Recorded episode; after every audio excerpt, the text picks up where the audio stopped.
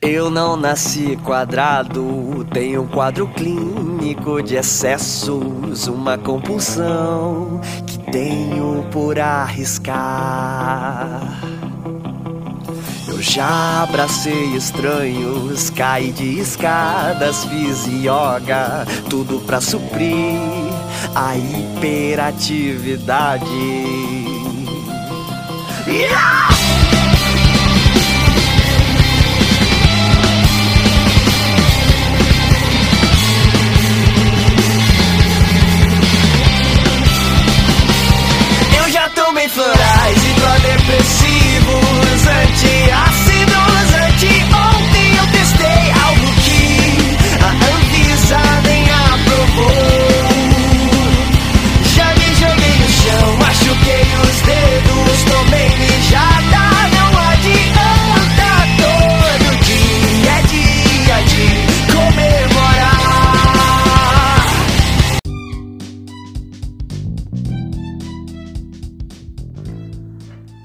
Pessoal, estamos aqui com mais um super podcast e hoje vou falar sobre transtorno déficit de atenção com hiperatividade. É, eu sou TDA, eu tenho esse transtorno e hoje eu estou aqui para falar para vocês é, sobre o que é explicar para aqueles que não, ainda não sabem o que é o transtorno, o que é o transtorno, para aqueles que têm uma vaga ideia, explicar alguns detalhes e acabar com algumas confusões conceituais que muita gente faz por aí e que mais atrapalha do que ajuda, na verdade. E vou aqui passar àqueles que sofrem do transtorno, que sofrem com as consequências desse transtorno, algumas dicas, alguns macetes para lidar com algumas dificuldades que esse transtorno causa, ocasiona no indivíduo para lidar com essas consequências do transtorno de uma forma que nem sempre não é preciso que você tenha medicação para lidar com algumas coisas. Embora que a medicação ela faz 50% do trabalho e os hábitos comportamentais vão fazer o resto dos 50%.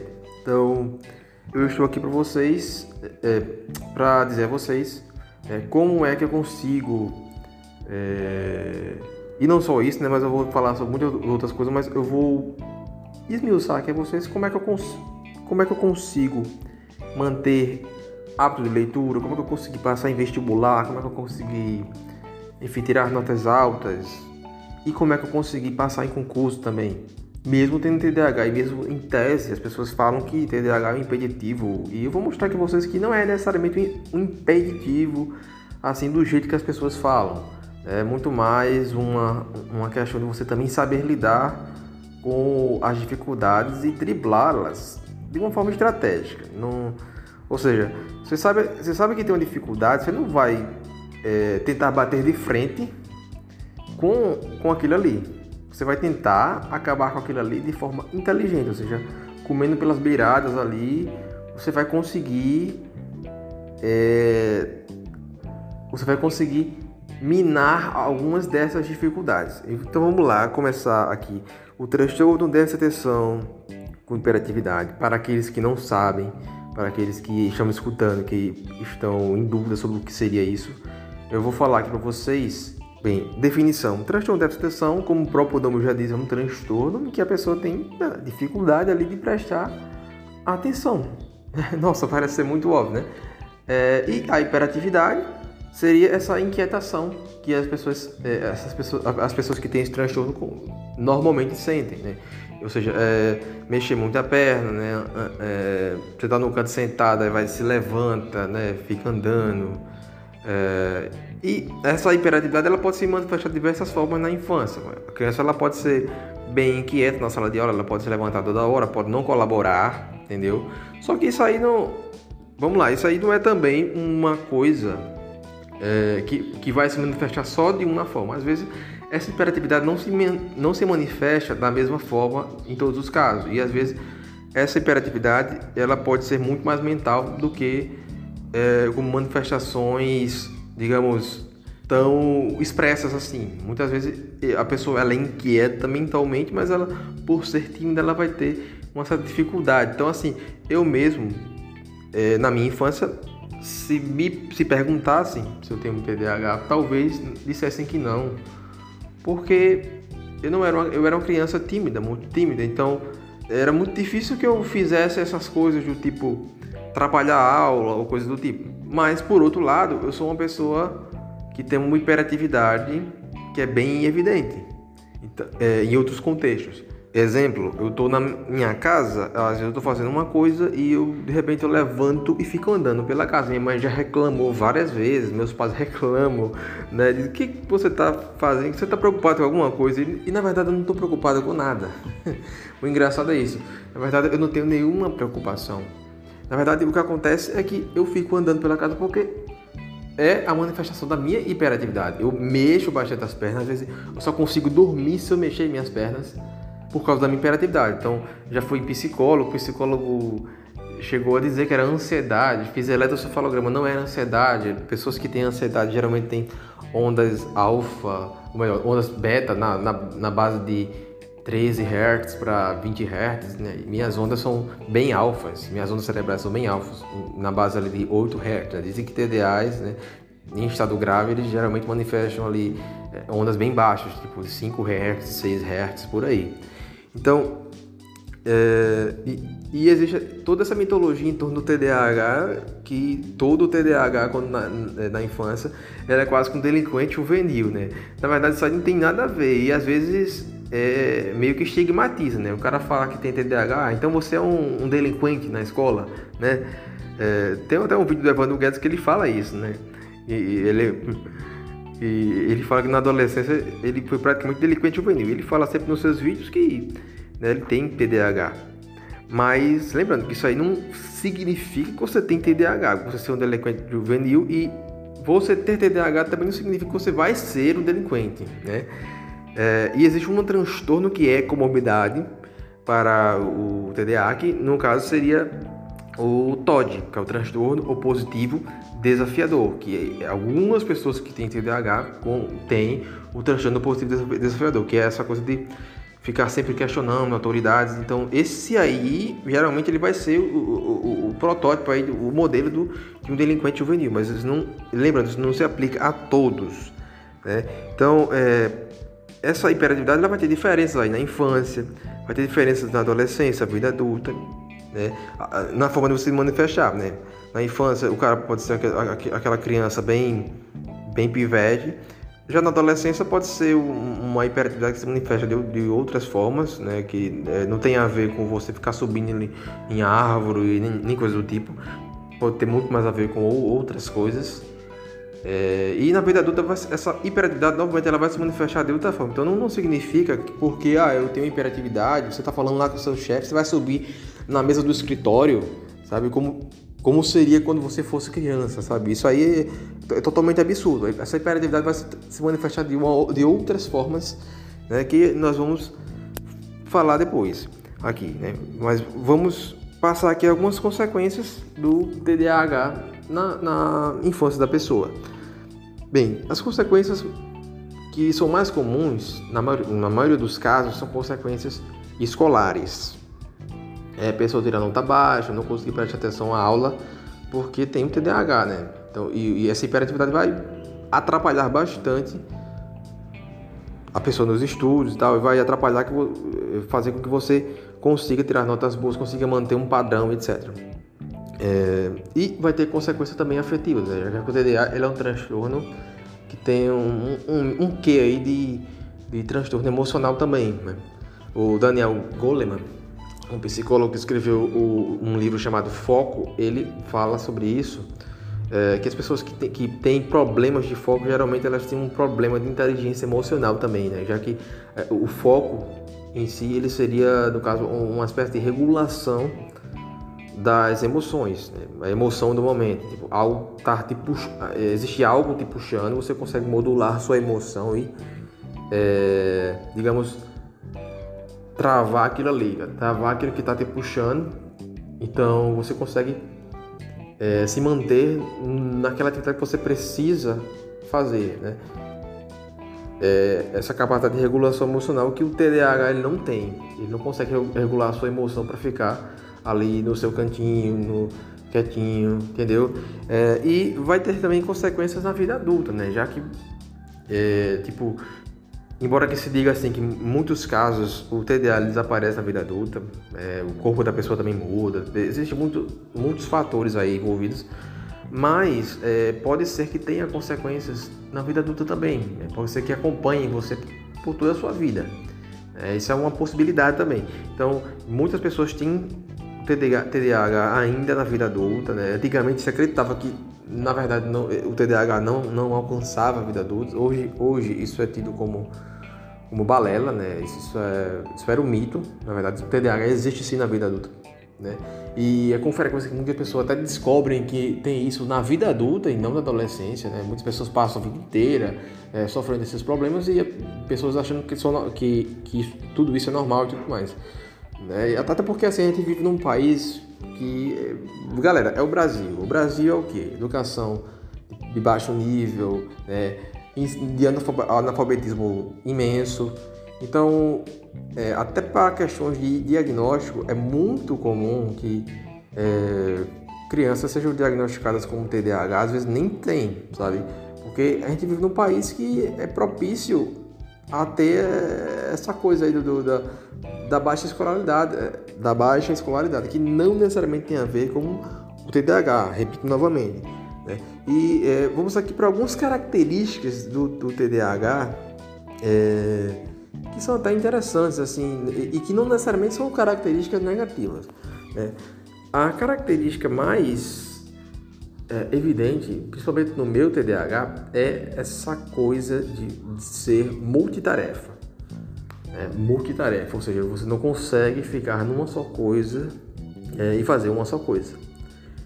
Quero, mas como assim multitarefa é uma coisa ruim? Né? Porque hoje em dia é muito exigido que você seja uma pessoa multifuncional, né? Isso nas empresas é, é até uma coisa interessante, você saiba fazer várias coisas ao mesmo tempo. Mas o problema é que essa, essa capacidade para multitarefa acaba colocando você numa sinuca de bico, porque você não acaba nenhuma das tarefas. Ou seja, você fica pulando de uma coisa para outra e não acaba nenhuma delas. Então, é, essa é uma característica boa ou ruim, multitarefa? Depende, né? Se for uma pessoa que consegue usar essa capacidade para multitarefa é, de uma forma que consiga lá na frente acabar tudo o que se propôs a fazer, não é uma característica exatamente ruim, né? O que importa é você acabar, o que importa é você ter resultado nisso aí. Então, é, isso eu vou abordar lá mais para frente como uma característica boa, né? uma característica que você pode aproveitar, entendeu? Não é uma coisa necessariamente ruim. Né? É, essa coisa você ficar fazendo várias coisas ao mesmo tempo, inclusive quando é, a gente fala de leitura, o pessoal fala muito que eu, eu sou tipo assim, um, um, cara que lê bastante, sabe? E realmente eu tenho lido bastante, mas é, não porque eu tenho uma concentração esplendorosa e tudo mais, mas porque eu consegui associar essa capacidade de, multi, de, multi, de ser multitarefa com a leitura de uma forma inteligente, de modo que eu consigo terminar as minhas leituras, mesmo fragmentando elas né, é, é, quase que infinitamente, mesmo lendo 10 livros ao mesmo tempo, né, coisa que para muitas pessoas parece que é impossível ler 10 livros ao mesmo tempo, mas para mim não é. Para mim, na verdade, é o normal e para mim é difícil ler um só livro ao mesmo um, ou melhor, um só livro, né? Ao mesmo tempo não, porque só um só livro, enfim. Mas é, e aí e vamos falar sobre algumas comorbidades do TDAH, né? Uma das comorbidades pode vir associada ao TDAH, então assim, geralmente ele não é um transtorno que aparece sozinho, mas uma dessas comorbidades é a ansiedade.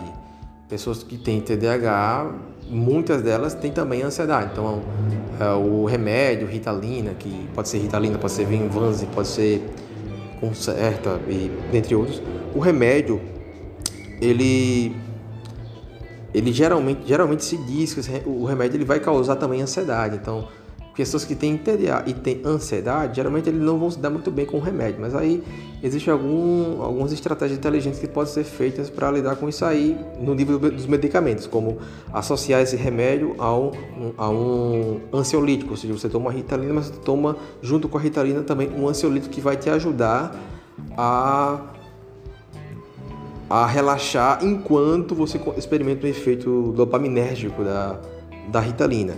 Né? É, outra comorbidade que poderia ser associada ao TDAH seria a dislexia.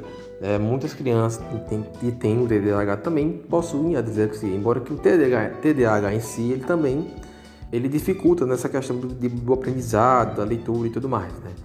E é, o autismo também, muito diferente do que eu pensava inicialmente, né? Como eu tinha um, quando eu tinha um conhecimento mais superficial sobre o que seria o autismo, eu achava que é, é, muito dificilmente o autista ele poderia estar associado ao TDAH. Muitos casos, na verdade, eu achei que eram opostos. Então, é, tem uma frase que eu que eu inventei, né, que se refere muito a essa questão de você abandonar livros. Eu estava falando sobre isso num, num, grupo de leitura, né, a questão de abandonar livros. Gente que abandona livros, gente que consegue ir no livro até o final. Eu, eu, eu dizia que o autista, é, é, seguir de forma masoquista até o final de um livro que você não gostou é muito autismo, enquanto que abandonar qualquer livro só porque você não gostou na primeira página é muito TDA. Né? E nessa época que eu inventei essa frase, que eu joguei lá no grupo, o pessoal curtiu pra caralho. E, mas hoje em dia eu sei que uma coisa não necessariamente é oposta ao outro. E uma das coisas que pode vir como comorbidade, né? O, o, autismo. Tanto é que eu já vi até páginas, é, ou melhor, canais no YouTube de pessoas autistas que tomam, foram medicadas com Ritalina. Né? Então, é, com relação à leitura, muita gente se pergunta, nossa, como é que tu consegue ler tantos livros? Como é que, é, tipo, esse ano mesmo eu tô quase batendo a marca de 100 livros lidos no ano. Claro, galera, não são 100 calhamaços, não, não, não viagem, não são 100 calhamaços, 100 calhamaços, porque teve ano aí que eu que eu li uns livros assim bem é, de mil páginas e tal, 700 páginas, né? Lembrando que eu nunca leio de uma vez, é tipo é, leitura fragmentada, leitura que eu demoro meses para terminar e tudo mais. É, mas é, eu poderia até dizer que eu, a leitura foi uma coisa que me obcecou quando eu estava na adolescência. Né? A professora falou que é, leitura era uma coisa que, que era muito bom para quem queria se dar bem no Enem, quem, para quem queria treinar o foco, quem queria treinar a disciplina e coisas do tipo. Né? E desde essa época eu, eu senti uma necessidade, né? Como eu, eu via que meu foco era terrível, sabe? E eu senti uma necessidade de treinar, digamos assim, de alguma forma meu foco. Só que as opções que, eu, que me apareciam para treinar o foco, é, eu não concordava muito com elas, tipo meditação. Eu, não, eu nunca gostei muito de meditação. É uma coisa que você fica parado sem fazer nada. É, e aí eu fui tentando assim me treinar para outras coisas que pudessem ser é, tão produtivas quanto, quanto a meditação nessa questão da concentração. Então, é, é uma questão de honra para mim o, o, fato de eu conseguir ler livros, porque é, durante boa parte da minha vida eu tive dificuldades para, para me concentrar. Então, é, é foi uma iniciativa própria minha começar a ler, né? e hoje em dia eu leio bastante né? Embora que eu não consigo, eu não tenho habilidade para ler é, um, como a maioria das pessoas consegue ler, tipo um livro por vez, um livro por um ou dois livros por semana, porque eu leio vários livros ao mesmo tempo. Eu só consigo ler dessa forma. Então, é, então assim, e isso também tem muito a ver com uma coisa chamada hiperfoco. Uma, hiperfoco é uma característica que geralmente é atribuída a quem tem transtorno de atenção. Só que o hiperfoco é o. É, o que é que rola quando, quando a gente fala sobre hiperfoco? Existe um especialista em TDAH, tem alguns vídeos no YouTube, eu não me recordo o nome dele, mas pesquise aí no YouTube hiperfoco, é, em que ele fala que o hiperfoco é um mito. Eu não sei como achar esse vídeo, mas se vocês digitarem hiperfoco, mito, talvez você ache. É, mas nesse vídeo ele fala que o hiperfoco é um mito. Na verdade, o que existe não é um hiperfoco no TDAH. É, e, explicando aqui para os leigos, para aqueles que nunca consegui, nunca chegaram a ouvir o que seria esse hiperfoco, é quando o TDAH ele, ele encontra uma coisa que interessa a ele. Então ele consegue ter um foco além do normal, além do que uma pessoa normal teria, nesse assunto específico, embora que no resto ele é totalmente desfocado. Então quando ele acha, ele encontra uma coisa que que realmente atrai a sua atenção, ele consegue se focar feito um, um louco, sabe? É, isso é chamado de hiperfoco no TDAH. Isso já, já aconteceu diversas vezes comigo. É, teve, teve momentos da minha vida em que eu fiquei hiperfocado, sabe, em, em determinados assuntos. E por estar hiperfocado, eu saía aprendendo as coisas numa velocidade imensa, sabe? Porque eu passava o dia todinho vidrado naquele assunto, sabe? E, e, e eram assuntos de meu exclusivo interesse. Então, e só que se o doutor, né, voltando aqui, né, eu sou TDAH, eu, eu, falo as coisas, depois que eu tava falando outra, outra coisa. Mas voltando ao vídeo do, do doutor, o doutor ele comenta que hiperfoco é uma coisa que na verdade não existe. Isso aí não poderia ser chamado de foco. Isso, na verdade, é, um, é um, uma espécie de deficiência. Ele fala que isso é uma deficiência. Você, você não conseguir parar de fazer uma tarefa para passar a outra. Você não conseguir controlar o seu foco. Tipo, agora eu preciso fazer tal coisa. Vou lá e me foco em tal coisa. Ah, agora eu preciso fazer essa outra coisa. Vou lá e me foco. Ou seja, eu consigo modular o meu foco um por vez. Já esse hiperfoco, que é, que é atribuído a quem tem TDAH, na verdade, ele é uma coisa sem controle. É uma coisa que você não consegue controlar. Ou seja, você não tem um controle da sua atenção, então não tem um controle do seu foco. Então, como é que isso poderia ser chamado de hiperfoco? Já que o foco em si seria o controle. Né? Então, esse doutor ele fala que o hiperfoco na verdade é um mito. Ele diz o seguinte: ah, se vocês querem chamar isso de hiperfoco, tudo bem, continue chamando. Mas isso para mim não é hiperfoco, isso aí é o contrário de hiperfoco. Isso para mim seria uma espécie de deficiência. Né? Mas lembrando que é, eu acredito que esse doutor é, ele esteja equivocado, talvez ele esteja, ele esteja, certo em dizer que isso não, é, não seria na verdade um hiperfoco, mas quando ele disse que isso é uma deficiência, é, talvez ele, ele não, não tenha pensado sobre os maiores gênios da humanidade, que eles são pessoas, pessoas que encontraram um hiperfoco numa coisa né, num grau maior do que o resto da humanidade. Né? Lembra aí que o Einstein ele passava várias horas detido sobre um, um, problema, ou seja, hiperfoco né, é, de forma a esquecer até o, o, mundo ao seu redor. Então o pessoal dizia constantemente que o Einstein ele chegava nos cantos ele era meio atrapalhado, sabe? Ele, ele não sabia é, nem onde encontrar um caminho de casa. Muitas vezes isso acontecia com, com o Einstein. É, e para que a gente. É, um outro, outro fator que fez com que eu, eu evoluísse bastante na questão da leitura foi a estabelecer uma disciplina com relação à leitura, né? ou seja, não ser uma coisa bagunçada, tipo, ah, tal dia eu faço tanto e no outro dia eu faço menos do que isso, ou outro dia eu não leio, eu leio quando eu quero. Não.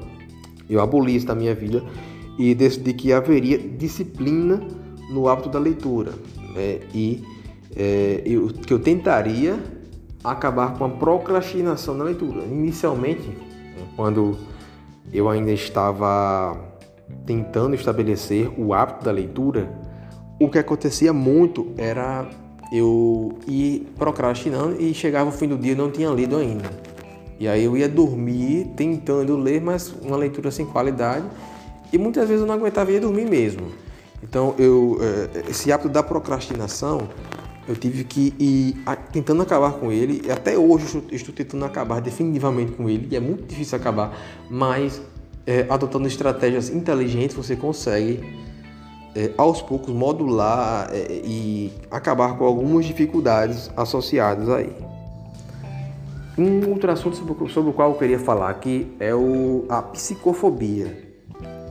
A psicofobia, o que seria a psicofobia?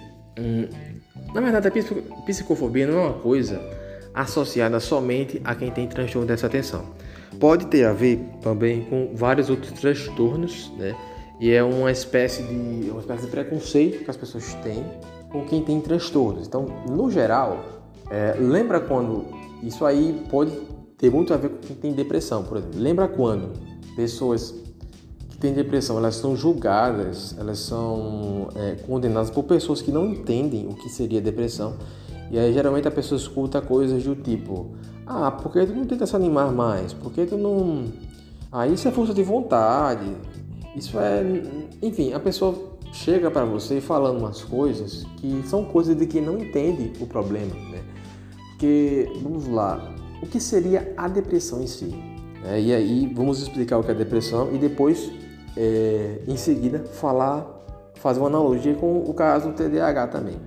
A depressão, ela é em si mesma a incapacidade de você conseguir se animar. Então, quando você chega com uma pessoa que é depressiva e você fala, olha, tenta se animar, ah, tenta esquecer isso aí, tenta você está sendo psicofóbico, porque você não está reconhecendo o problema daquela pessoa. O problema daquela pessoa é que ela não consegue se animar.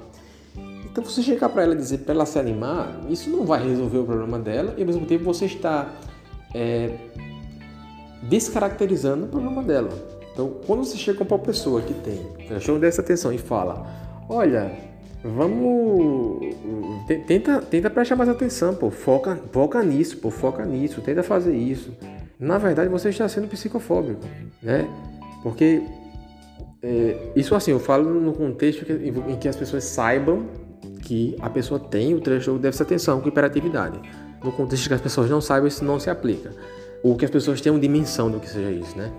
Mas quando você fala, você exige uma pessoa que tem TDAH que ela se concentre, não, tenta se concentrar, isso é, isso é falta de vontade, isso é frescura, né? Tenta, bora, toma coragem e, e se concentra aí.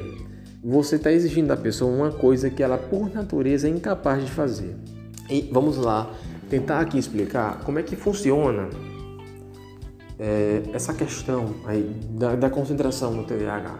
Quanto mais o TDAH ele tenta se concentrar numa coisa que ele quer fazer, menos ele consegue. Isso é impressionante. É, ou seja, se ele se forçar a ficar concentrado, é na verdade antiprodutivo para ele. Por isso que eu falo muito sobre essa, essa coisa das estratégias inteligentes para lidar com as dificuldades do, do transtorno. Ou seja, se você, se o, uma pessoa que tem TDA, ela é multitarefa, ela é multi, ela, ela, ela só consegue fazer várias coisas ao mesmo tempo, usar essas coisas de forma inteligente vai ajudar, né, a tentar é, driblar esses problemas de não conseguir se concentrar. Então, ao invés de tentar passar tipo, duas horas concentrado numa mesma coisa, coisa que ele não vai conseguir ter atenção, não vai conseguir ter qualidade. Eu lembro muito quando eu fazia o meu curso de engenharia na engenharia civil lá na UFCG, na Federal de Campina Grande, e eu era obrigado a assistir umas aulas que duravam tipo duas horas, sabe? E às vezes eram duas aulas seguidas, tipo quatro horas de assistindo aula de, de álgebra linear, sabe?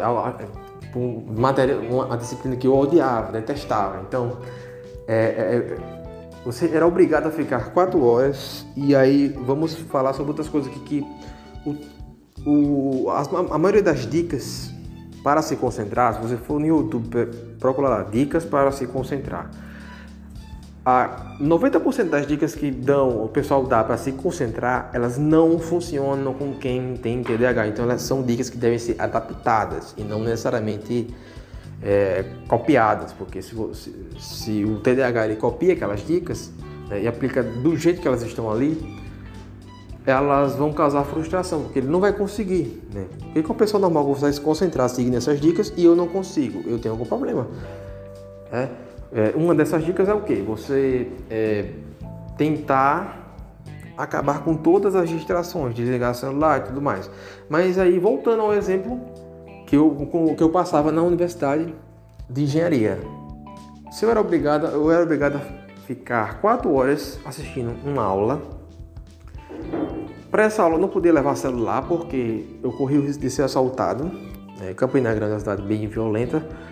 E uma coisa interessante é que nessa cidade, né, e, e nesse curso que eu fazia, eu não tinha muitos atrativos, ou seja, eu tipo, é, tinha tudo para estar me focando naquela aula, que ia durar quatro horas. Mas o que acontecia era o seguinte: mesmo não tendo celular, mesmo não tendo nenhum, nenhum foco de distração, a minha mente ela encontrava formas mais recreativas de distração numa sala de aula, ou seja, e quanto mais monótono aquilo ali parecia, pior era para mim, ou seja, a dificuldade intrínseca de me concentrar e tentar forçar a concentração quando você não consegue piora as coisas. Isso para quem tem TDAH, para quem não tem, não, não vai fazer diferença. Isso aí, quanto mais você tentar se concentrar, mais você vai se concentrar. Isso para quem não tem. Para quem tem TDAH vai acontecer da forma contrária.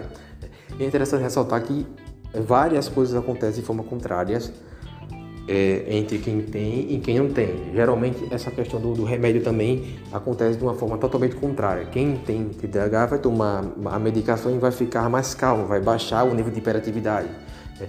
Já quem não tem o TDAH vai ficar com um pouco mais, é, digamos assim, um pouco mais acelerado, né? vai, vai surtir o efeito aí de um energético, que não é o mesmo efeito que acontece com quem tem um TDAH, entendeu? O TDAH ele está associado a inteligência ou coisas do tipo, ou ele é necessariamente burrice, né? Eu já ouvi pessoas falando a respeito de duas formas diferentes. Pessoas que quando escutam, quando ouvem que uma pessoa tem TDAH, ou elas acham que você é um delinquente, ou elas acham que você é um repetente escolar, ou elas acham que você é um demente, poderá ser um demente, ou na última hipótese, um gênio né? porque muitas celebridades aí, pessoas altamente inteligentes na, na história, é, segundo os biógrafos, provavelmente tinham o transtorno de déficit de atenção com hiperatividade. É, uma é, dessas pessoas, é, é um meus, das minhas personalidades favoritas, é o Winston Churchill, é, que na, lá na biografia do Thomas R. Hicks, que eu já cheguei a comentar em alguns podcasts, mas nessa biografia do, do Thomas, ele, ele, ele fala que muito provavelmente o Winston Churchill ele tinha TDAH na infância ou até na vida adulta, já que essa característica de personalidade histriônica, bastante polêmica né, do, do Churchill era uma, era uma característica bem evidente nele e na infância se refletiu também no baixo desempenho escolar, que na vida adulta se tornou um alto desempenho intelectual a ponto de ele ganhar um Nobel de Literatura. Né? É, mas aí o, o, a inteligência ela tem ou não a ver com o TDAH? Na verdade, é, não tem necessariamente a ver. É, uma pessoa ela pode ser muito inteligente e ter transtorno de atenção. Daí os casos em que pessoas altamente inteligentes, como Einstein, como Steve Jobs, como enfim, com diversas outras personalidades que provavelmente tinham TDAH, como Leonardo da Vinci, que era conhecido por ser multitarefa, era conhecido por querer aprender tudo ao mesmo tempo, né, por dedicar tipo 15 minutos a cada assunto, sabe? E ir pulando de um assunto para o outro e aprendendo tudo ao mesmo tempo. É, e, mas isso não é a característica da genialidade em si. E essa falta de foco, muitas, em muitos casos, foi prejudicial. Leonardo da Vinci ele é tido aí como um dos maiores gênios, ou o maior gênio da humanidade. Muita gente fala que é o maior gênio, o maior só que, se a gente for parar para pensar do ponto de vista da história da ciência, o Leonardo da Vinci ele não, não chegou a ser gênio, um, um gênio tão grande assim, comparado aos outros. Tem em vista que você comparar aí o, o, o, Leonardo da Vinci com o, o, o Isaac Newton, por exemplo. O Newton, ele é um cara que tem um foco imenso.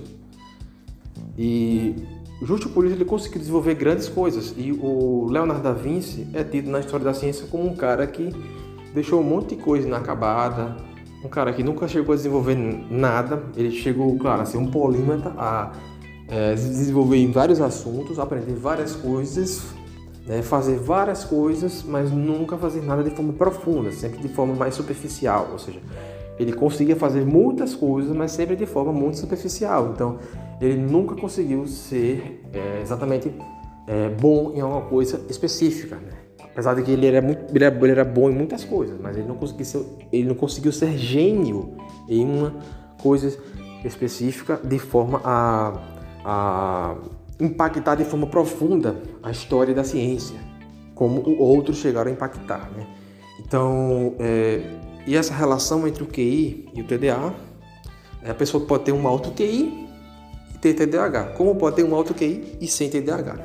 E uma coisa, uma coisa que é óbvia, mas que precisa ser dita é que geralmente se diz que é, todo TDAH ele tem um QI que nos seus pares, ou seja, uma pessoa que seria equivalente a ele, esse QI seria 10 pontos a mais. Ou seja, se você TDAH, fez um teste aqui, deu 120, se você não tivesse o seu TDAH, e aqui eu não falo de uma correção por meio do medicamento, mas se você não tivesse realmente o seu TDAH, a probabilidade é que você tivesse tem 10 pontos a mais do que isso. Se você tirou 120 num teste, é, a probabilidade, se você não tivesse o seu TDAH, seria de 130, já que você ele leva em conta o fator de que você não conseguiu prestar atenção durante todo o teste, já que é um teste que exige que você fique concentrado ali por mais ou menos ali, aí uns, uns 40 minutos, 30 minutos ou até uma hora, dependendo do teste. E, é, e existe também casos em que as pessoas nascem superdotadas e possuem ao mesmo tempo o TDAH, chamado pelos especialistas de dupla excepcionalidade. É, é, pessoas que precisam trabalhar as duas coisas, né? E lembrando aí que a superdotação é, é muito acompanhada também de um certo estigmatismo, ou melhor, estigmatismo não, de uma certa estigmatização, né? Então, eu vou falar agora de alguns personagens na ficção e na vida real que é, me parece que eles têm TDAH. Alguns são confirmados, outros nem tanto assim, né? Um dos personagens é o protagonista da série, Percy Jackson, o próprio Percy Jackson, né? O TDAH é foda. É, Percy Jackson, nos dos livros, ele é descrito como alguém que tem um transtorno de déficit de atenção com hiperatividade. Embora que mais à frente se revela que, na verdade, o que ele sentia não era bem um transtorno, né? Mas assim, é, no início do livro, é, ele, ele, ele, passa por uma coisa, é, há uma cena descrita no início do primeiro livro que é, é, em que eu me identifiquei profundamente com essa cena, que ele está numa sala de aula é, e de repente é como se do nada o tempo acelerasse. Do nada ele, ele tipo assim, a aula começa agora e do nada ele fechasse o olho e quando ele levantasse, já, já se passaram 30 minutos da aula. Essa é uma sensação constante que acontece com quem tem o transtorno de de atenção. É como se você pulasse no tempo. Você está assistindo uma aula, você acha que está prestando atenção, como você percebe que você estava viajando. E quando você volta, já se passou mais de. Sei lá, o professor já está tá acabando a aula já. Então isso, era uma, isso é uma coisa constante que eu sentia é, e senti durante toda a minha vida. Né? qualquer contexto que fosse. Um outro personagem da ficção que é conhecido por ter transtorno de atenção é o Naruto do anime Naruto. Duh. Bem, Naruto é, o Naruto pode ser muito duro às vezes, né? Muita gente conhece o meme aí, mas é, Naruto ele é descrito no início do anime como hiperativo e cabeça oca são características geralmente atribuíveis a quem tem TDAH.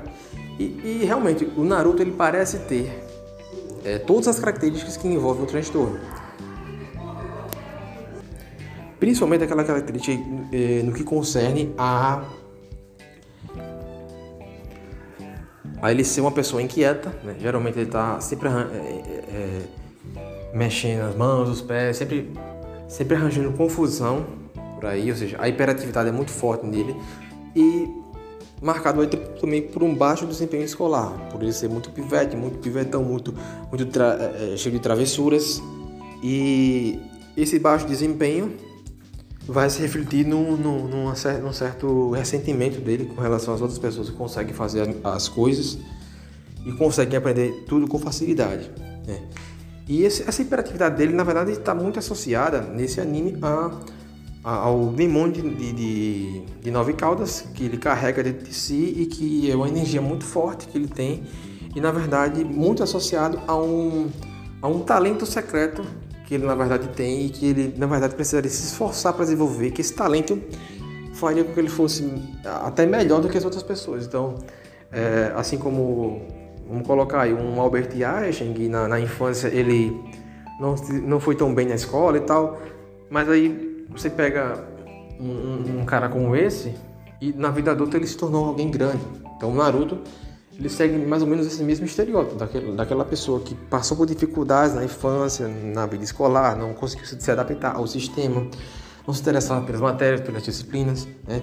É, e por falar em se desinteressar das matérias e disciplinas, há um outro personagem no mesmo anime, Naruto, chamado Shikamaru. Eu não vou dizer aqui que o Shikamaru ele tem TDAH, ele não tem características do é, é, muito amplas do TDAH, mas uma característica dele que parece ter a ver com o transtorno seria a, essa, essa, esse desinteresse pelas coisas, ou seja, E, e outra coisa, que o, o Shikamaru, para quem já assistiu o anime, sabe que ele, ele é descrito como um personagem com QI de 200 pontos. Ou seja, o personagem consegue achar solução até é, onde, onde der, para qualquer problema. Né? Por ser ele é conhecido por ser um ótimo jogador de xadrez e tudo mais. Mas o Shikamaru ele não demonstra ter características de ser uma pessoa agitada, né? Ele demonstra, às vezes, ter características de uma pessoa impaciente, mas impaciente pelo seu desinteresse nas coisas. É por ser um, um, um cara muito preguiçoso, né? isso são características dele, mas isso não chega a ser transtorno dessa atenção. Quando muito, poderia ser caracterizado por um, um TDA, né? que seria o transtorno dessa atenção sem hiperatividade. Só que, vamos lá, vamos ressaltar aqui o, o TDA ele é, ele é descrito em muitos lugares como tempo cognitivo lento. Ou seja, ele é associado a um, um baixo desempenho cognitivo, coisa que o Shikamaru não tem. Né? O Shikamaru é uma pessoa que tem um QI de 200 pontos, então isso seria uma coisa que não se aplicaria a ele, na verdade. Mas uma característica, se pudesse descrever uma característica do, do TDA do Shikamaru seria esse, esse desinteresse pela, por, pelas atividades normais e pelo fato dele, dele ser desinteressado nessas atividades, ele não se esforça para prestar atenção nelas, embora que ele não tenha dificuldades de se concentrar, mas ele não quer se concentrar porque não quer. Então, quando ele precisa, ele usa sua atenção e consegue perfeito em tudo, mas quando ele não precisa, ele não usa sua atenção. É algo bem simples até de, até de se entender. Outro personagem da ficção, eu já abordei, já falei dela em alguns desses meus podcasts, é a Lila. Lila, do romance da Helena Ferrante, a amiga genial. A Lila é tida como genial no início do romance e ela tem uma rivalidade com, com o personagem principal, o protagonista, que é a Lenor, que é a Helena Greco, né? apelidada de Lenor nesse livro. E a Helena Greco, ela tem uma rivalidade com a Lila no seguinte aspecto, na, uma rivalidade que se reflete aí no desempenho escolar. O desempenho escolar inicial da Lila é muito bom, mas conforme o tempo vai passando, ela vai se desinteressando, entendeu? Ela vai e a Lila é descrita como uma pessoa muito impulsiva e muito impaciente. Apesar dela ter talentos muito interessantes, dela ser uma pessoa de uma inteligência orgânica, ou seja, de um de uma inteligência que não parece ser uma coisa fabricada, não parece ser uma coisa é, aquela coisa de, de decoreba, de conceito, não, a Lila é muito criativa, ela é muito, ela consegue pensar as coisas de uma forma ampla, de uma forma profunda, mas é, quando ela cria essa rivalidade com a Lenu, a Lenu ganha dela pelo tempo, porque a Lila ela se desinteressa muito fácil e não consegue terminar nada, enquanto que a Lenu ela é muito metódica e muito esforçada. Então a Lenu consegue ter sucesso na vida e a Helena, pelo contrário, ou melhor, a Lila, pelo contrário, ela acaba não tendo sucesso e acaba, enfim, virando uma pessoa qualquer. Né? É o dilema aí dos gênios que acabam fracassando. Já na vida real temos alguns personagens como o ministro Winston que eu já citei, né? É muito provável que ele tivesse TDAH na infância e tal, né?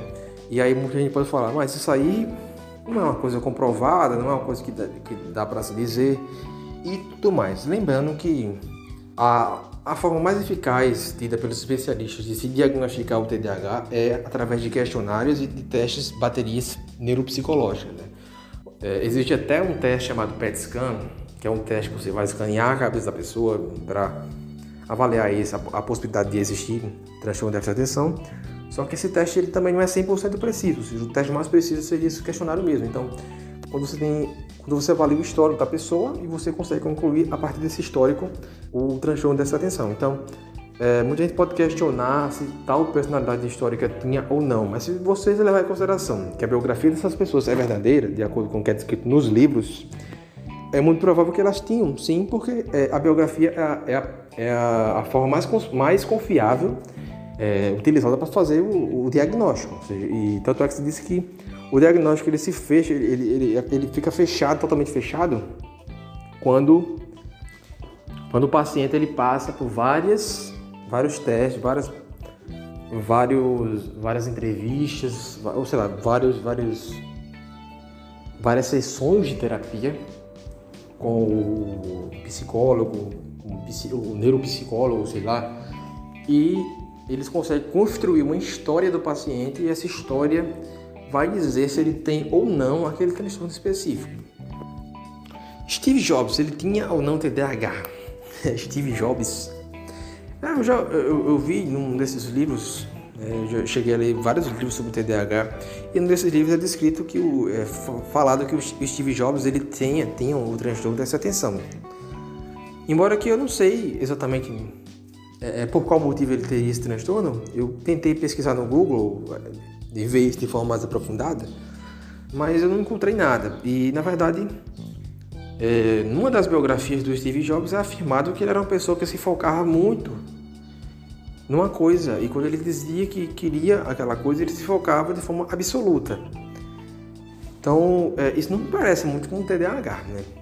Exceto pelo aspecto do hiperfoco que nós já explicamos aqui. Mas o hiperfoco é uma coisa que surge de vez em quando, não é uma coisa que surge toda hora. Né? Mas poderíamos justificar isso aí, é, me perdoe aqui pelo, pelo, pela leiguice em relação ao Steve Jobs. Né? Eu vou tentar estudar a biografia dele de forma mais profunda e depois eu vou ver o que eu consigo fazer. Mas é, numa das partes, uma das biografias deles é dito que ele, tem, ele é uma pessoa que focava demais nas coisas. É, isso não me parece muito com TDAH. Mas é, no livro Foco, do Daniel Goleman, é um psicólogo, ele, ele fala o, o, seguinte sobre o Steve Jobs. Ele fala que o Steve Jobs adotou o método de meditação Mindfulness é, de forma a melhorar o seu foco e conseguir é, render muito bem. Então, se ele tinha transtorno de déficit de atenção, eu não sei, mas é, no livro não é dito isso. Então, não sei de onde tiraram isso de que o Steve Jobs ele tem déficit de atenção. Lembrando que Associar déficit de atenção à genialidade ou à burrice é uma coisa que eu já expliquei aqui que não tem nada a ver. Você pode ser burro e ter TDAH, você pode ser inteligente e ter TDAH. Né? Agora, com relação à medicação do TDAH, Ritalina, Venvance, Concerta e outros remédios, que muitos concurseiros hoje em dia eles procuram é, simular sintomas de TDAH para conseguir esses remédios e né, né, conseguirem melhores resultados nos testes, nos, nos concursos, etc. Galera, se você não tem um transtorno, eu sinto muito, esse remédio não vai funcionar com você. Pesquisa aí no YouTube. No YouTube tem um vídeo explicando como é que funciona, é, o, qual é o fundamento do funcionamento da Ritalina no seu cérebro. A Ritalina atua basicamente da seguinte forma: ela vai é, impedir que o cérebro do TDA fique roubando a dopamina que ele já tem, é, fique roubando a dopamina, ou seja, ele vai, ele vai, na verdade, fazer com que essa dopamina ela chegue corretamente ao seu é, lobo frontal. Então, é praticamente inútil uma pessoa que não tem TDA tomar uma Ritalina, porque se, ela, se seus níveis de dopamina estão bons, né, é, não vai, ele não vai sentir muita diferença nisso aí, nessa atividade. É, a única diferença que ele vai sentir é com relação à noradrenalina ele poderá se sentir menos sonolento, né, que é um, um, que é o efeito comum que acontece com quem não tem um transtorno.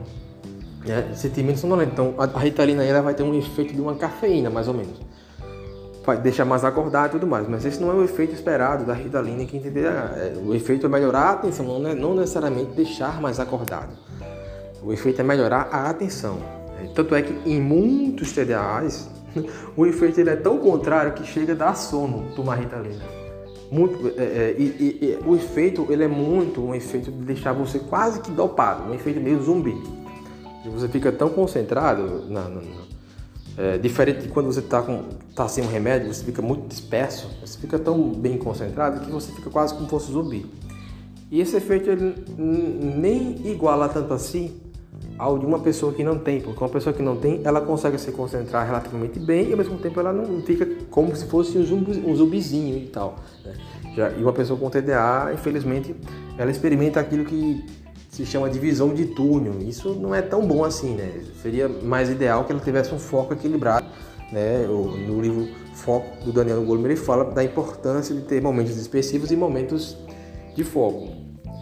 E o remédio, o uso do remédio, ele é muito associado a alguns preconceitos. Vocês procurem no YouTube alguns vídeos, né? Eu acho, eu acho que são alguns vídeos que, para mim, parece que são de, de serviços é, com relação à conscientização sobre esse transtorno e sobre os remédios, medicação, né?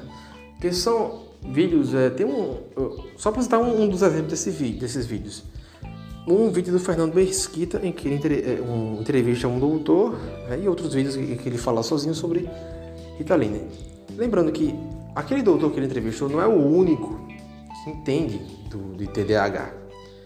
É, e quando você procura, na verdade, se informar melhor sobre Ritalina e outros remédios, você vai ver que esses tais efeitos colaterais, né, que é muito comum que as pessoas falem, ah, efeitos colaterais, efeitos... elas repitam isso como se fosse um mantra. Eles não são essa, esse bicho de sete cabeças que as pessoas fazem com relação ao TDA. Esses efeitos colaterais, eles podem, claro que pode ser um efeito forte em algumas pessoas, mas na, na grande maioria do que foi testado, não são efeitos tão fortes assim. Inclusive, a noradrenalina da Ritalina, ela não é tão forte como a da cafeína, por exemplo. Então, muita gente aí toma café há anos e nunca teve um problema. Por que, que a pessoa vai ter um problema tomando Ritalina, por exemplo? Isso aí é, é um, são coisas que tem muito mais a ver com mitos, lendas que se falam sobre medicação do que propriamente, né, propriamente um, um, um fato verdadeiro, um fato comprovado. Então, geralmente, é, aqueles parentes mais céticos, eles vão ser muito resistentes a esses tratamentos medicamentosos. Muitos TDAs, pessoas que suspeitam de TDAH, podem também ficar com medo de usar Ritalina por conta disso, né? Mas é, lembrando que isso não é uma verdade, isso é uma coisa muito mais, tem muito mais de mito e lenda nisso. E o ideal seria você experimentar se você consegue se dar bem com uma medicação e ter consciência de que a medicação ela não vai ser a cura 100% para tudo. A medicação ela vai atuar nesse defeito neurobiológico do seu cérebro, mas ele, é, é, é ela não vai ser o suficiente para acabar com outras coisas aí, que, outros probleminhas aí associados ao TDA, que foram consequências do seu TDA durante todo o percurso da sua vida. Por exemplo, um desses, um desses comportamentos é a procrastinação, que é o que a gente, que é sobre o que a gente vai falar agora. Bem, sobre a procrastinação. Procrastinação era é tida como muito mais uma das consequências do TDA. Ela não tem tanto a ver com ser tipo a causa do TDA. Ela é muito mais consequência de você ter o TDAH. É um dado conhecido que 20% das pessoas são procrastinadores crônicos. Uma outra porcentagem das pessoas são apenas procrastinadoras, mas não crônicas. E 5% das pessoas têm TDAH, então não é porque você procrastina que você tem esse bendito transtorno, entendeu? Uma coisa tem a ver com a outra. Inclusive, teve um dia que chegou um cara no grupo, num grupo que eu participo no WhatsApp sobre TDA, e o cara falou: Olha, eu, eu, eu não sou ruim de concentração, não. Eu só tenho. É, meu único defeito é eu procrastino demais, eu, eu fico deixando tudo para depois. E aí eu já falei o seguinte para ele: Olha, existe a possibilidade de você não ter, já que você não tem concentração ruim. Né? Já que a característica principal, a característica basilar no, no TDAH é a falta de concentração que vai ocasionar as outras, as demais coisas. Então, é, eu gosto de resumir na seguinte forma: o remédio ele vai atuar em 50% das coisas, mas os outros 50% tem a ver com mudança de hábitos. E essa mudança de hábitos geralmente as pessoas vão conseguir fazer com apoio aí de um psicólogo ou de, sei lá, talvez de um livro de autoajuda. Não, eu não vou dizer assim que é necessário necessariamente um psicólogo, já que você pode pegar um livro, né, se você não for tão preguiçoso, é, tipo, né, mas você pode pegar um livro você, sobre terapia cognitivo comportamental, que é o que eu vou falar aqui para vocês nesse podcast de agora em diante sobre a terapia cognitivo comportamental, que foi a terapia que mais deu resultado no, no caso do TDA. É, lembra aí que psicologia como um todo ela é, é, quase que totalmente ineficaz com relação ao TDA. Geralmente, geralmente, geralmente, que acontece é, se você for no psicólogo tentar se, se diagnosticar com TDA, vai dar merda. Vá no psiquiatra ou no neuro, ou então no neuropsicólogo, que é o mais indicado, né? Porque o que geralmente acontece com, no caso dos psicólogos, e aqui eu me refiro àqueles que não têm especialização em TCC, terapia cognitiva comportamental. É que esses psicólogos eles vão ter ali alguns preconceitos, eles vão É, geralmente eles vão tentar, vão acabar diagnosticando seu TDA como ansiedade, porque para os psicólogos quase tudo se resume a ansiedade. Então eles vão acabar te, te diagnosticando com ansiedade, né? Coisa que não vai proceder muito bem, né? Lembrando aqui que eu estou falando, não estou falando de todos os psicólogos, estou generalizando para aquela média, né? Que geralmente acabou saindo da faculdade, é, mal formada, é, mal, mal informada sobre, sobre o transtorno, né? Que geralmente vai banalizar, dizer que tudo é ansiedade. É, geralmente assim, você pega aqueles psicólogos novinhos, você entra no Instagram deles, 101% é, dos assuntos que eles falam é sobre ansiedade. Né? E parece que não existe outro problema no mundo, a não ser ansiedade. Depressão tem a ver com ansiedade, fobia tem a ver com ansiedade, então tudo tem a ver com ansiedade e hum, geralmente tudo vai é, é, rodear esse tema da ansiedade. Mas a terapia cognitivo comportamental é a única parte da psicologia que teve efeito no tratamento do TDA. Então não vá a um psicanalista, não vá a outro profissional. Se você for procurar uma terapia, tem que ser essa terapia. Então é, bote na cabeça. E so, é, sobre o que essa terapia trabalha? Ela, o psicólogo ele vai utilizar com você um método socrático, um método lá da maêutica, do parto de ideias. Né? Ele vai é, chegar, ele vai questionar os motivos de você pensar assim ou assado, né? Mas ele não vai fazer isso com a mesma proposta do psicanalista, que seria tentar sondar o teu passado, né? tentar sondar teus pensamentos inconscientes, etc. Não, ele vai tentar identificar aqueles, aquela parte do, dos teus pensamentos que é mais irracional, aquela parte dos teus pensamentos que parece se comportar de uma forma né, e, e crer em algumas coisas que não são factíveis. Então, às vezes você tem problemas de autoestima relacionados a isso, problemas de autoestima relacionados à organização e a terapia, a TCC, cognitivo comportamental, ela é mais eficiente para lidar com esses problemas associados ao TDA e sendo um deles, um dos mais é, presentes na vida do TDA, é o da procrastinação. Bem, e como é que a TCC ela atua sobre a procrastinação? Através de uma coisa chamada o ciclo da ação é, que vai, ser, vai, vai se dar em três passos. Né? O primeiro deles é tolerar esse desconforto que você sente, tolerar desconforto que você sente associado a uma tarefa que você precisa realizar e é urgente. Você sente um desconforto e você vai tentar jogar essa tarefa para depois. Só que, bem, como dizia o John Maynard Keynes, né? A longo prazo todos estaremos mortos, então as coisas têm que ser resolvidas agora. Então, tolerar esse desconforto inicial com tarefas, essas tarefas e o segundo passo é ignorar as desculpas que surgem, né? Você fala, ah, eu posso fazer isso depois, ah, eu posso, daqui a pouco eu faço. Não, deixa eu responder uma pessoa aqui no WhatsApp. Não, é, aprender a ignorar essas desculpas que surgem na sua mente.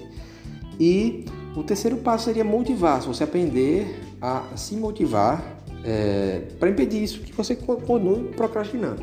Então, é, algumas das dicas que a terapia, uma das mais interessantes, eu não, eu não citei todos aqui, eu peguei um livro de TCC sobre procrastinação, focado nessa parte da procrastinação, e elenquei aqui algumas dicas que para mim foram as mais interessantes e as mais eficazes. Mas vocês podem pegar um livro, é, tem um, um, desses livros disponível uh, lá no Kindle Unlimited. Eu esqueci o nome do livro, esqueci o nome do autor, mas eu posso até deixar na descrição do, do podcast, caso me, me lembre, me recordem disso. Mas o, algumas dicas eu vou te dar agora.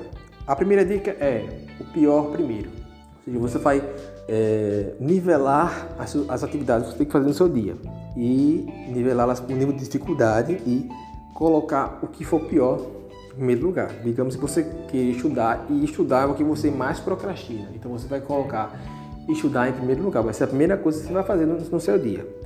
A segunda dica é a energia do momento. Você vai aproveitar uma atividade que por si só ela é energética e vai associá-la a outra atividade que também, é, digamos assim, tenha é, que precise desse potencial energético para render, digamos assim.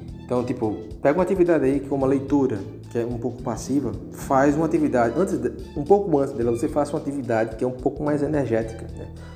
É, poderia ser, digamos, fazer exercício, né, para academia, etc. Né?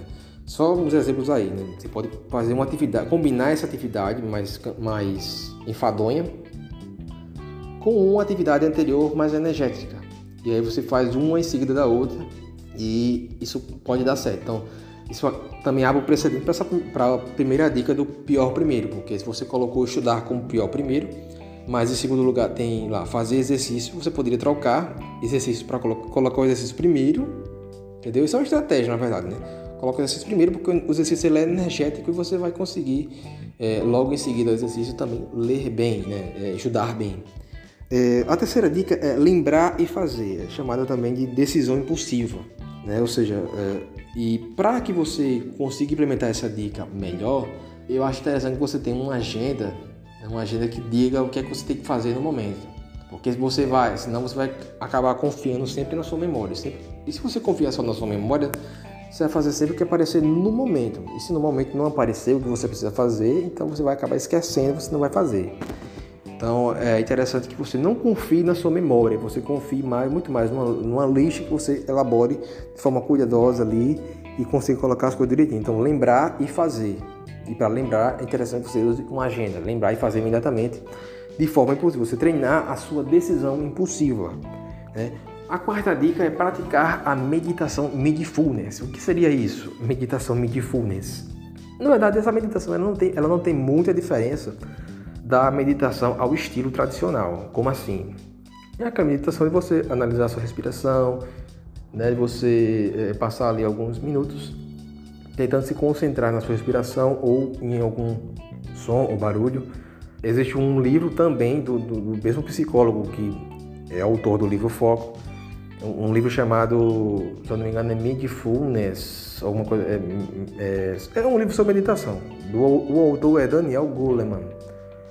E é um livro bem curtinho, mas ele explica muitas coisas sobre meditação. Inclusive, ele tem algumas meditações guiadas que você pode colocar no YouTube e, e seguir, né? Meditação guiada, se chama. Você vai. São vídeos de 10 minutinhos ali que ele ensina você é, passo a passo é, o que fazer na, na meditação, né? Se chama meditação guiada.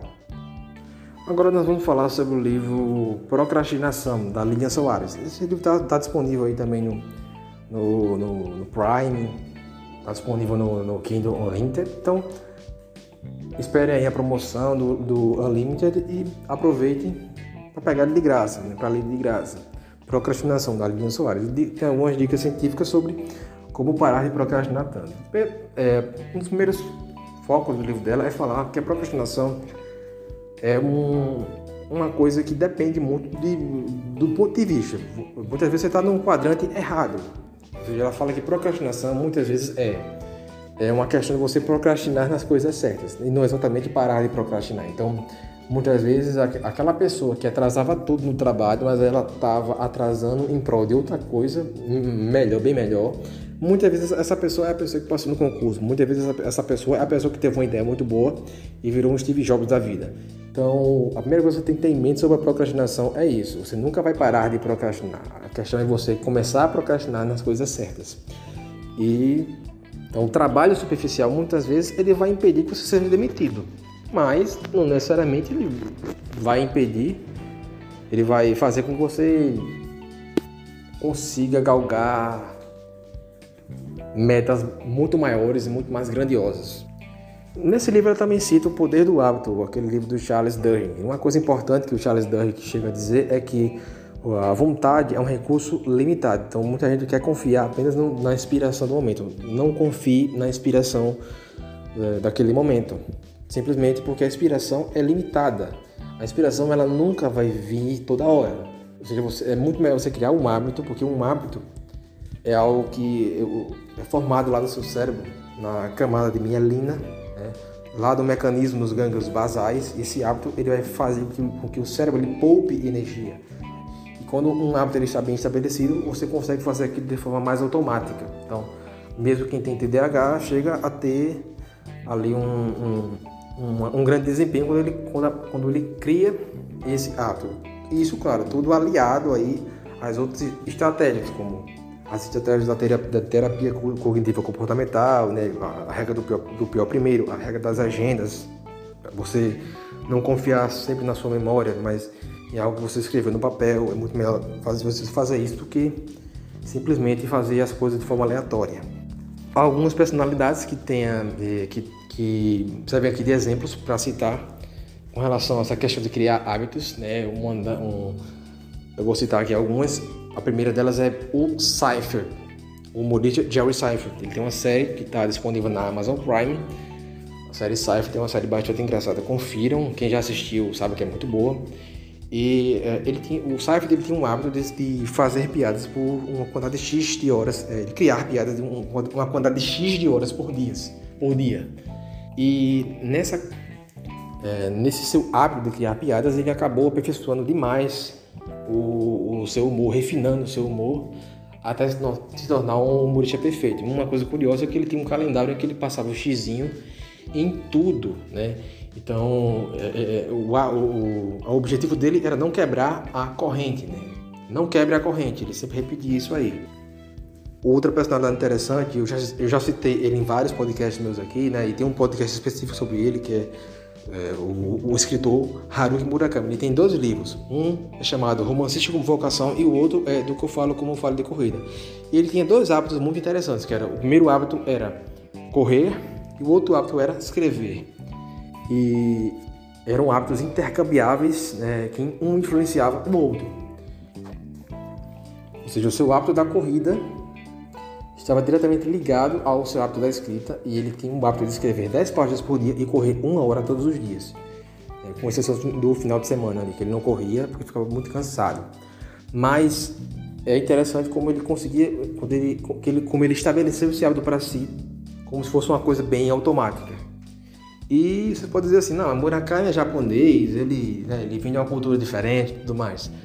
É, mas lembra aí, galera, que né? Quem acompanhou os livros do Murakami sabe que ele retrata muitos momentos nos seus, seus livros ali, momentos de distração, de desconcentração, momentos né, em que eh, vários dos, dos, seus personagens revelam pensamento, é, comportamentos até opostos a isso aí.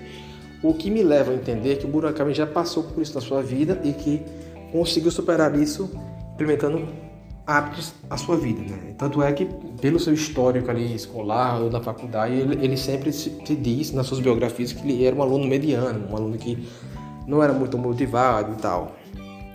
Outra personalidade que eu quero citar aqui é o Arthur Schopenhauer, o filósofo Schopenhauer. Ele tinha um hábito de ler três horas por dia, todos os dias. E uma coisa interessante é que muita gente gosta de citar aquele aquele texto dele que ele critica pessoas que leem demais, intelectuais que leem muito, né? leem tipo, cerca de 6 mil livros numa vida inteira, etc. E ele critica nos seus textos isso aí. E até já chegaram a usar um texto desse contra mim, num debate, para dizer que citar autores demais ou ler demais era inútil, né? sendo que né, o Schopenhauer em si ele lia muito, então quando ele criticava pessoas que liam demais. Muito provavelmente ele estava criticando pessoas que liam 6 horas por dia, que liam 10 horas por dia. Entendeu? Porque ele falava que era essencial que você tivesse também um tempo para você meditar, para você ter suas próprias ideias, para você conseguir criar sua, sua, sua, própria linha de raciocínio.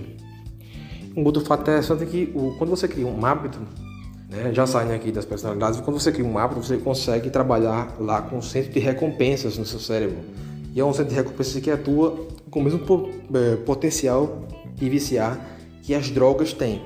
Né? Porque assim, geralmente o que é que faz você viciar na atividade? É o, a quantidade de dopamina que aquela atividade é capaz de produzir no seu cérebro. E geralmente atividades que viciam mais são joguinhos, né? ou, ou atividades mais, mais fáceis, o que estimulam muito mais você recompensas do seu cérebro.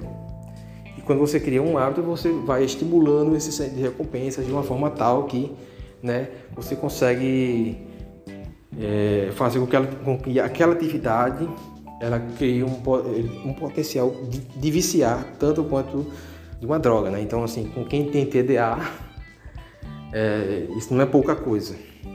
Uma das últimas dicas que ela cita no livro dela é a alternância de tarefas. Foi criada pelo Dr. Pierce Steele. Não é o Dr. Pierre, não é o professor Pierre, lá do YouTube, do daqueles vídeos, não, é Dr. Pierce Steele, um professor lá dos Estados Unidos, né? E ele criou uma dica chamada alternância de tarefas.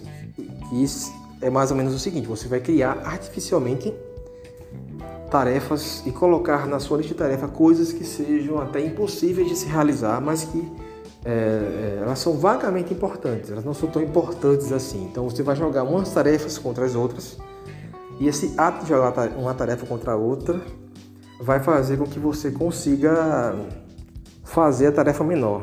Então, é uma dica muito interessante, é uma dica até inovadora porque eu não vi essa dica em, muitos vídeos do YouTube, já pesquisei, mas não, é, geralmente são dicas bem raras que o pessoal sai dando por aí, né? Como ah, faça as coisas logo, ou sei lá, se organize. Isso aí são dicas bem raras, pessoal. Mas essa, essa dica aqui de você jogar umas tarefas contra as outras é até interessante, porque o seu cérebro automaticamente ele vai querer partir para a atividade mais fácil. Então, é, digamos assim, isso acontece demais comigo, às vezes quando eu, preciso fazer uma coisa, mas eu estou preso em outra. Então, tipo, eu quero fazer a outra, mas aí eu fico procrastinando a outra. Digamos, eu, tô, eu acabei de correr, aí eu começo a ler, só que aí me dá vontade de tomar banho. Eu, vou lá, eu quero tomar banho, mas ao mesmo tempo eu quero continuar lendo. Então eu fico lendo, aí eu falo para mim mesmo, ah, vou ler 5 minutos e vou tomar banho. Só que aí eu fico procrastinando o tomar banho, né? E ao mesmo tempo fico lendo. E aí eu leio, não leio 5 minutos, eu leio 10, eu leio 20 minutos, né? Até começar a tomar banho. Então é uma boa técnica para você conseguir. E se você conseguir implementar essa técnica de forma efetiva né, no seu dia a dia, você, você consegue. De vez em quando eu aplico essa técnica em alguns contextos específicos e ela me faz produzir mais. E agora vamos falar aqui sobre métodos de estudo para quem tem TDA. Eu poderia estender e expandir esse tópico para outro podcast, mas eu vou falar aqui brevemente sobre esse aspecto que aqui eu acho um dos mais interessantes, que é sobre os métodos de estudo, que eu acredito que funcionam melhor com quem tem TDA, mas podem funcionar também, porque já é uma característica geral do ser humano, é, aprender dessa forma com, com seres humanos normais. Então não é uma coisa exclusiva de quem tem TDA, mas eu acho que funciona muito melhor com quem tem TDA que é você estudar de forma ativa e não de forma passiva. E aí eu vejo muita gente falando, muito coach na internet falando sobre estudo ativo de uma forma totalmente é, ilusória, digamos. Eles chamam de estudo ativo é você ficar criando mapa mental ou, sei lá, tópicos. Sendo que esse estudo, eu não estou dizendo que ele é inútil, mas saiu um estudo científico dizendo, falando sobre as técnicas mais ruins para estudo e as melhores técnicas para estudo, né? E dentre as técnicas mais ruins estava mapa mental e grifar e outras técnicas lá que tinham baixa efetividade, né? Só que ressalto aqui que o mapa mental ele é muito útil quando ele é, ele é aliado a outra às outras técnicas eficientes de estudo. Então, é, lembrando, né, TDAH não vai se dar bem muito com essa técnica de ficar lendo fazendo um resumo, ou assistindo aula, fazendo um resumo e depois indo para a questão. Isso, isso aí não é efetivo com quem tem TDAH. E eu vou falar a vocês agora, de forma resumida, o que é mais efetivo com quem tem TDAH.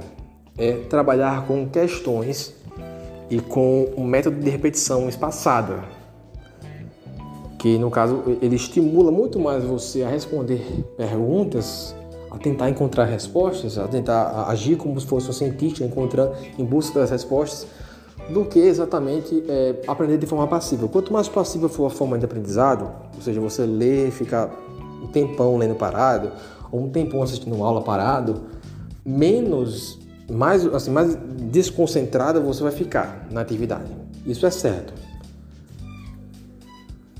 Então, é, qual foi o grande segredo de eu passar em concursos, vestibulares e tudo mais? Não é um grande segredo porque todo mundo sabe disso. Muita gente sabe disso, mas muita gente não aplica Muita gente, sei lá, aplica muito vagamente, não sabe como aplicar, mas é você fazer questões de forma inteligente. Isso, quando eu falo fazer questões de forma inteligente, não é sair por aí fazendo 5 mil questões e, de, é, e coisas do tipo, mas é usar essas questões para entender onde é que você está errando, entender quais são os pontos, né? E anotar esses pontos também, né? Porque não adianta você identificar os pontos e depois esquecê-los, né? Mas é, é, lembrando aquela dica, não confie 100% na sua memória, né?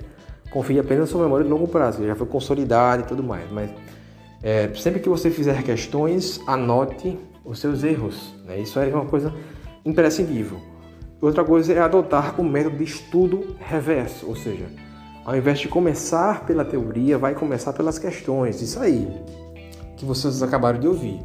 É, eu sei que eu não estou dizendo que aqui é uma regra que vai funcionar com todo mundo, pode ser que não funcione com você, com a forma como, como, como você consegue pensar, consegue estudar, mas funcionou muito comigo quando eu comecei a fazer o método do reverso. Eu comecei a partir das perguntas para procurar as respostas no texto e a partir daí é, eu conseguia ter uma leitura muito mais produtiva da, daquele mesmo texto e um olhar muito mais é, interessante do texto em si, porque eu já tinha uma noção bem mais profunda do que eu estava lendo.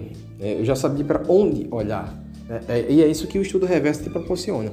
Mas é claro aqui que é, esse espaço aqui não é suficiente para explicar com todos os detalhes o que seria o estudo reverso.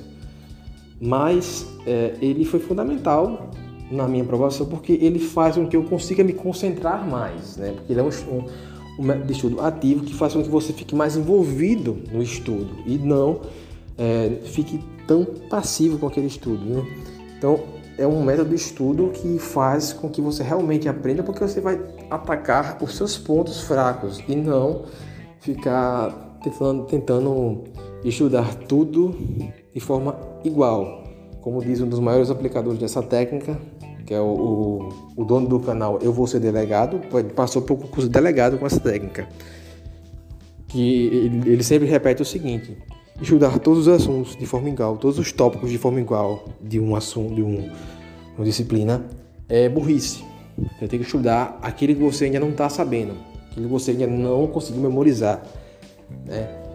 Então, é, e vocês podem, talvez vocês quiserem que eu explique com mais detalhes essa técnica do estudo reverso, né? Tem muitas explicações na internet, né?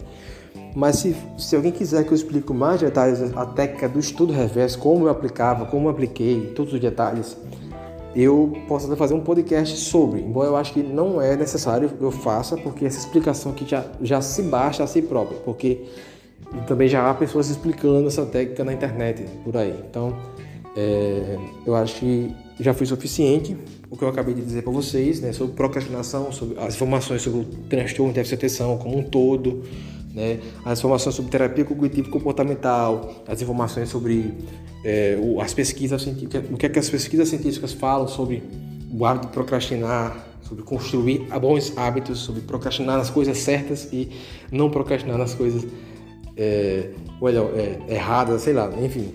Mas é, eu acho que esse podcast ele já se encerra aqui e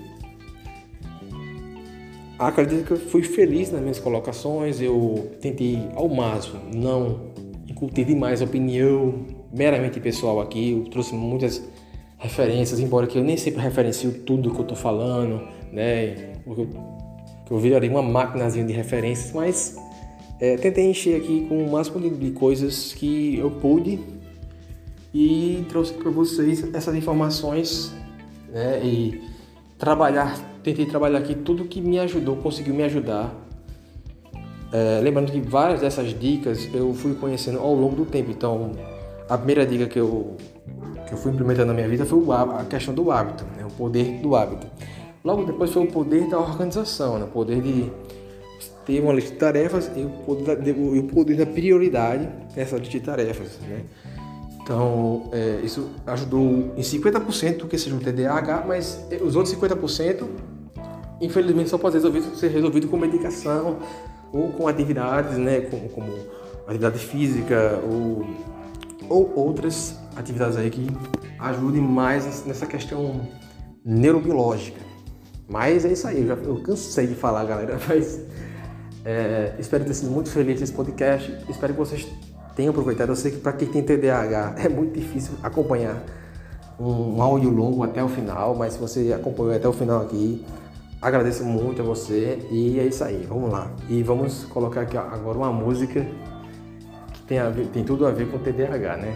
Vamos lá, toca a vinheta aí. Vinheta não, né? Toca a música de encerramento aí, vai.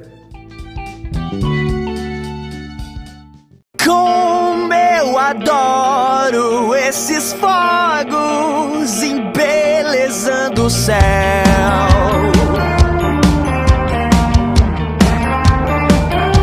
Eu quase me esqueço que você tá do meu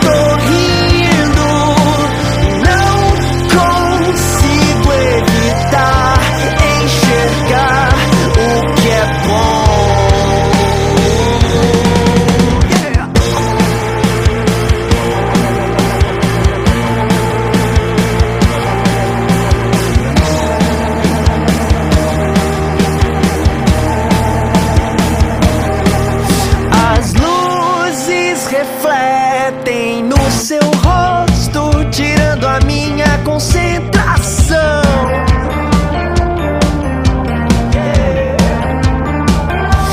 Enquanto você se alimenta de ódio, me preparo pra juntar os teus pedaços.